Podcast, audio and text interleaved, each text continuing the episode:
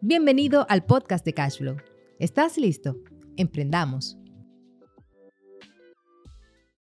Bienvenido nuevamente a Cashflow de Podcast. Nelson Cabrera, CEO de Cashflow y César Picharlo conmigo. Como siempre aquí. Como siempre aquí, exactamente. Mira, César, hoy yo quiero que nosotros hablemos de un tema que hemos hablado en otras ocasiones y quiero traerlo a colación aquí, a este podcast. Y es, ¿cómo uno logra que su negocio sea exitoso desde el día uno? O sea, ¿qué cosas uno tiene que tener pendiente para lograr que desde el día uno el negocio empiece a tener éxito? Muy bien. Empiece a tener resultados. Interesante. Es una pregunta muy retadora. Porque las variables que... Por eso te la solté a ti Sí, primero. sí, eso me metí el gancho a mí primero. las variables que interfieren en que algo tenga éxito no son demasiadas. Ahora, hay cosas elementales que deben existir dentro de la fórmula que harían exitoso o no un negocio. Y yo creo que la principal sería conocer a quién va dirigido esa propuesta de negocio que estamos emprendiendo. Para mí es vital. O sea, ¿quién es el cliente? ¿Quién es el cliente? Ok. Si yo no sé quién es mi cliente, no voy a poder tomar decisiones a favor del negocio para impactar positivamente o resolver el problema que esa persona tiene específicamente. Vital, vital. Incluso ahí interfieren varias cosas. Marketing, ventas, servicio al cliente, todo. Perdón. Ujú. Todo. Si yo no sé quién es mi cliente, no comunico asertivamente. Si yo no sé quién es mi cliente, no diseño un buen producto. Si yo no sé quién es mi cliente, no puedo colocar en punto de venta que conecte directamente con mi cliente. Y si no sé quién es mi cliente, ni siquiera puedo colocar un buen precio a mi producto. Las 4P, ahí me fui. Ahí están las 4P, Las sí. 4P de marketing sin querer me salieron. Oye, ya con, con esa, con esa intervención ya una persona dice, mira, ahí hay dos años de universidad. Dos años de uni- de universidad. Totalmente. Entonces, conocer al cliente para mí es vital para empezar el negocio. Sí, tú sabes que eso es un problema que tienen muchos emprendedores, que a veces cuando van a sacar un negocio es un sueño que ellos tienen, pero no necesariamente ese sueño está alineado con a quién él le va a vender eso. O sea, muchas veces se sueña con un negocio de una forma, pero no se piensa que realmente el negocio es para resolverle un problema a un público específico. Claro, claro. Entonces, cuando tú no entiendes a tu cliente, cuando tú no conoces bien a tu cliente, tú empiezas a tirar patada voladora. Totalmente. Tú no sabes cómo tú le vas a vender, tú no sabes si ese producto en realidad le interesa o si ese producto él lo consigue en otro lado, de otra forma, mejor o lo que sea, o dónde, cómo, cuál es su vía de tránsito, si tú vas a poner una universidad. Depende mucho. Y de hecho, creo que lo hablamos en un podcast anterior, que hablábamos del growth hacking. Y era tú entender bien a tu cliente para tú saber cómo tú le vas a llegar más efectivamente. Claro, claro. Un ejemplo. Un emprendedor que va a empezar un restaurante. ¿Qué es lo que primero piensa un emprendedor que va a empezar un restaurante? Y es, yo quiero que el plato sea bueno, sea rico. Pero rico para quién? ¿Cómo tú comunicas una hamburguesa? Porque tú te fijas en el mercado, hay miles de restaurantes de hamburguesa. Pero ¿cómo yo comunico el valor de esta hamburguesa para ese público en específico para que sea interesante? ¿Cómo yo diseño el aspecto visual, el aspecto de local, el aspecto comunicacional en medios digitales si no conozco para quién está diseñado este producto? Entonces, no es simplemente tener un buen producto. Es parte del proceso y eso lo voy a- hablar luego. Pero aparte de tener un muy buen producto, tenemos también que saber diseñar todo el contexto que lo rodea para que pueda interesarle a la persona que le vamos a satisfacer la necesidad. Si tú no entiendes el cliente, Perdiste. perdiste. Tú quieres empezar a tener éxito desde el día uno. Entiende tu cliente. Mira un ejemplo. En el área de los deportes ahora, aquí se ha surgido mucho el tema de las personas que corren, personas que montan bicicleta. La- el ciclismo ha aumentado mucho, ahora los patines. Yo noté una tendencia con todo el que hace ese tipo de ejercicios y es que le encanta el café.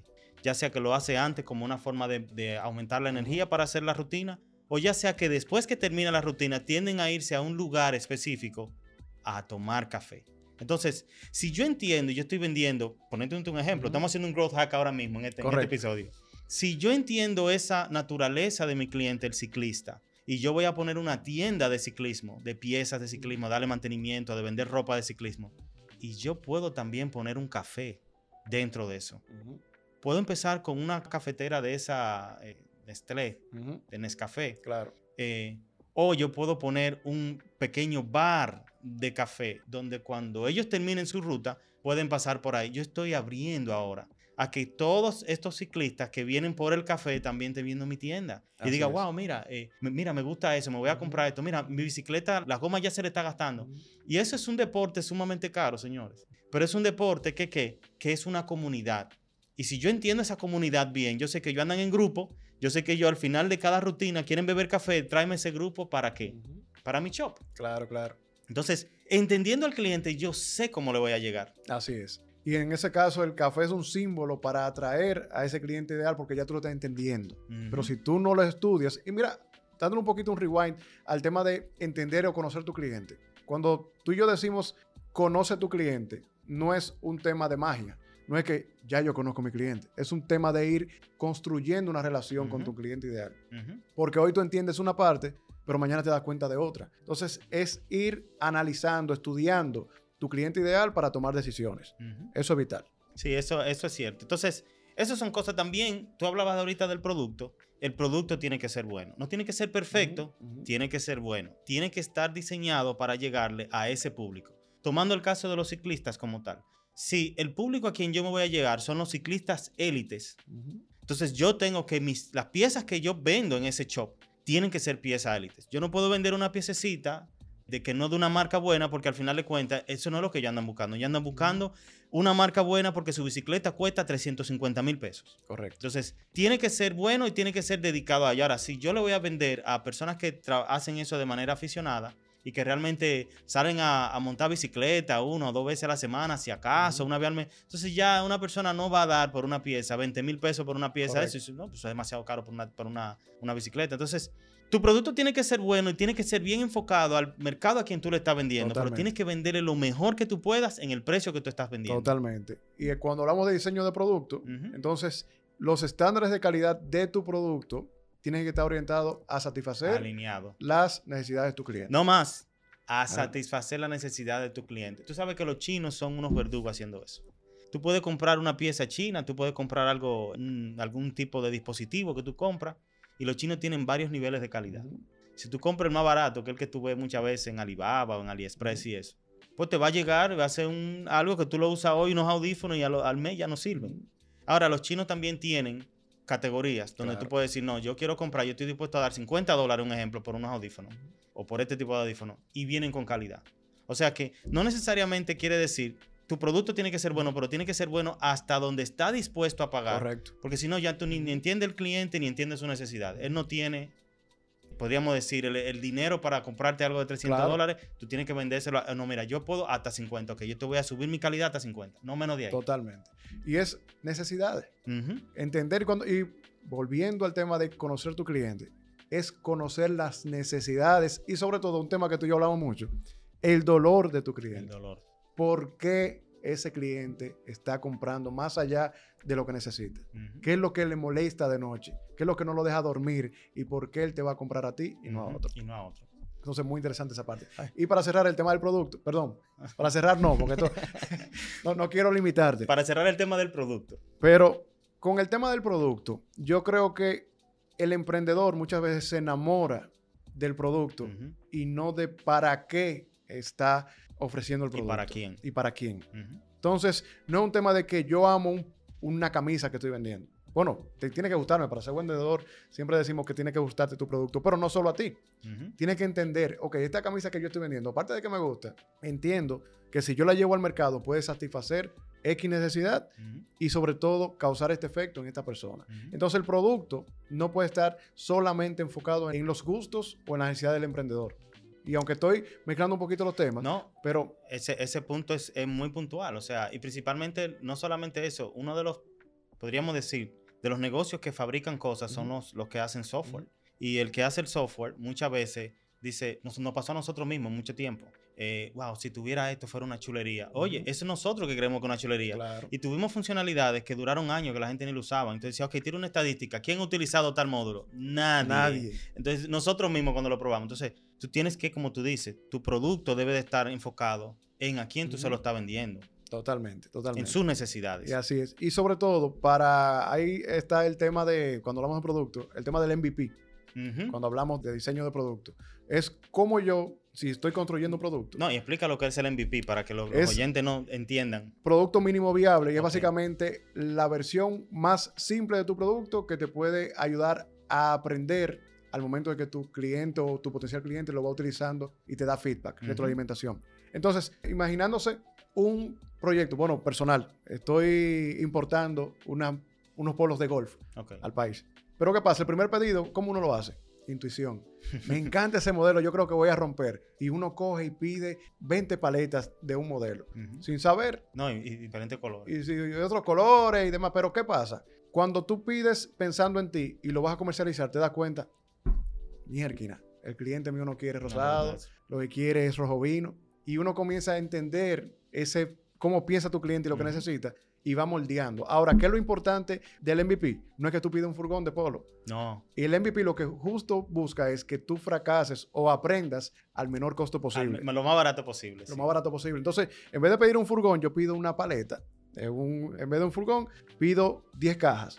Y con esas 10 cajas yo empiezo a aprender sobre el negocio. Porque el emprendedor, justamente cuando hablamos de producto, muchas veces más arriesgado de la cuenta y, o más ambicioso de la cuenta y dice, no, espérate, yo voy a pedir tres contenedores de polo Ujú. y eso se va a vender. Todo se vende, mentira. No, No todo se vende si no está bien planificado. exacto. Sí, entonces es muy importante eso, o sea, tener enfoque a quién tú le vas a vender eso. Para tú saber y hacer esos experimentos. Y hay un libro muy bueno que lo mencionamos en otro podcast, que es el libro del Lean Correcto. Startup de Eric Rice. Está en español, yo se lo recomiendo porque ese libro básicamente enseña ese proceso de que tú tienes que hacer primero un pequeño experimento, que eso es lo que Ujú. César dice con- Correcto, con, un correcto. producto mínimo viable. Y tú pruebas a ver y vas mejorando eso y dándote cuenta de cosas que al principio no estaban en tu hipótesis, pero que te ayudan a ti a poder eh, mejorar y llegar entonces al punto donde, ok, este producto sí ya es un producto de compra masiva. Y poniendo un caso muy específico, Cashflow. Cuando ustedes empezaron, ustedes no eran la versión que son ahora. No, no, no, claro. Era una versión mucho más cruda que le permitió ir aprendiendo y afinando en el camino. De hecho, el gran potencial de Cashflow ahora, o sea, es precisamente los 10 años que nosotros tenemos viendo lo que son las necesidades realmente de los clientes. Al principio nosotros hacíamos funcionalidades porque se veían chulas. Yo creo que eso le va a ser muy útil.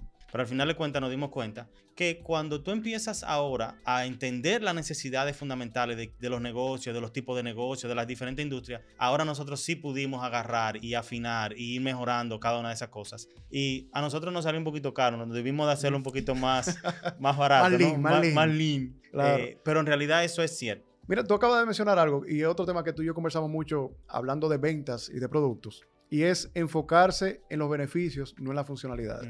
Porque mira como tú dices, muchas funcionalidades chulas y demás, y nos pasa mucho. Ah, pero que este carro tiene este botón y tiene esto y tiene lo otro, pero cómo eso beneficia al final al cliente. Entonces, cuando nos enfocamos en beneficios a la hora de diseñar nuestro producto, creo que podemos tener resultados mucho más interesantes. Sí. Hay otro punto fundamental, muy importante, y es el servicio al cliente. No importa lo que tú vendas, no importa lo que tú hagas, ya sea servicio o lo que sea, tú vas a tener que dar servicio al cliente. Y eso es una de las cosas que a veces fallan mucho. Principalmente este país tiene una situación con el servicio al cliente. Y es que, y tú te das cuenta por la forma en como la gente ya está acostumbrada a ser tratada. Si tú tienes un mal servicio al cliente, tu producto puede ser bueno y te aguantan un poco eso. Pero llega un momento que cuando ya yo necesite la ayuda de la empresa y que me dé la cara o que me ayuden algo y no me lo da, yo...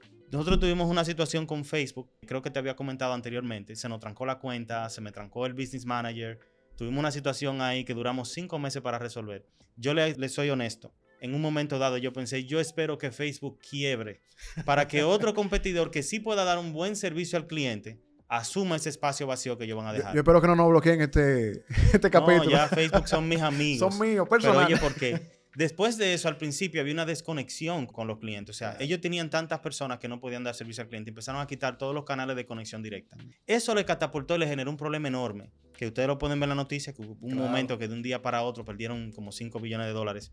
Pero al final de cuentas ellos empezaron parece que a contratar personas y rápidamente resolvieron el problema. Pues después de cuatro meses y yo estando molesto, logré que me ayudaran. Y me asignaron una persona, una joven, que inclusive hablaba español, no sé si era chileno o argentino. Y la tipa asumió el problema y me ayudó hasta lo último. Y hoy, fíjense una cosa, eso resolvimos ese problema ayer. Yo quería que Facebook quebrara. Yo digo, no, no. Facebook, cuando comete un error, lo arregla. ¿Tú sabes qué? Sí, voy a utilizar su asunto, Correcto. voy a arreglar mi cosa. Entonces, el servicio al cliente es esencial. Te permite cometer errores y corregirlos. Pero si tú no das la cara al cliente o lo trata al cliente como sin valor o como que no te importa, tú tienes problemas. Tu negocio empieza de una vez a tener problemas. Totalmente. Y mira qué interesante el tema del servicio al cliente. En un contexto donde Facebook es una plataforma tecnológica, una startup, y el servicio es tecnológico, es poco personal. Sí, Mira, como sea, se necesita un servicio al cliente efectivo para retener clientes. claro. Porque creemos que no, que ya eso de servicio al cliente, eso no es necesario porque tú tienes eh, una plataforma que te dice cómo hacer todo. Mentira, Mm, espérate. No está en blanco y negro. Todavía hay eh, temas que hay que seguir trabajando de forma humana y con un contacto un poquito más cálido. Y que ellos tienen una situación también, porque quizás el usuario final, para ellos es un cliente que consume publicidad. Y si se te van 10, no hay problema, porque yo tengo millones y millones, ¿no?